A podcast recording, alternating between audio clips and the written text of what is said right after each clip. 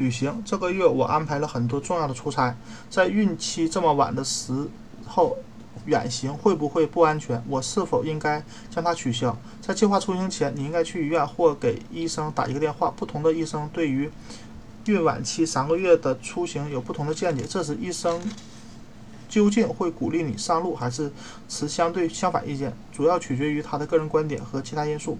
其中最重要的一点是，你的怀孕属于哪一个类型？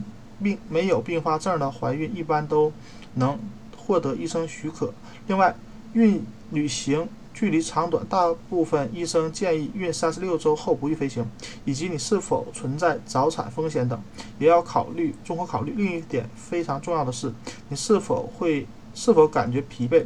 随着孕程发展而加重的孕期症状，往往会随着旅程旅行里程而增加，出现会导致背痛和疲惫症状更明显，加重静脉曲张和痔疮，同时给身体和心理增加更多负担。其他需要考虑的因素有出差时间长短、你的身体和心理对这次出差的渴望度，以及这次出差的重要性。可以选择啊择期进行或暂缓出行的。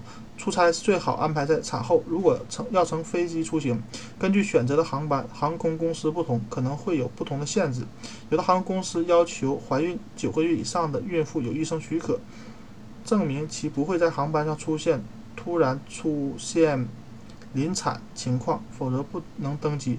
有些航空公司会提供更大的空间、更大的座椅或腿部空间，而有些航空公司来啊，如果你不问，他们。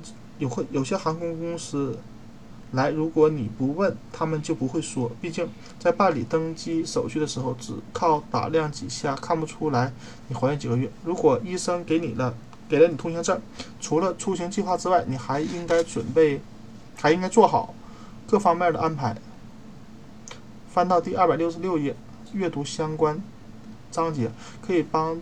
你获得开心、健康、舒适的旅行，注意保证足够的休息，这非常重要。不过最重要的是，一定要保证自己有目的的目的地那边的医生以及他所在的医院或分娩中心名单、电话、地址。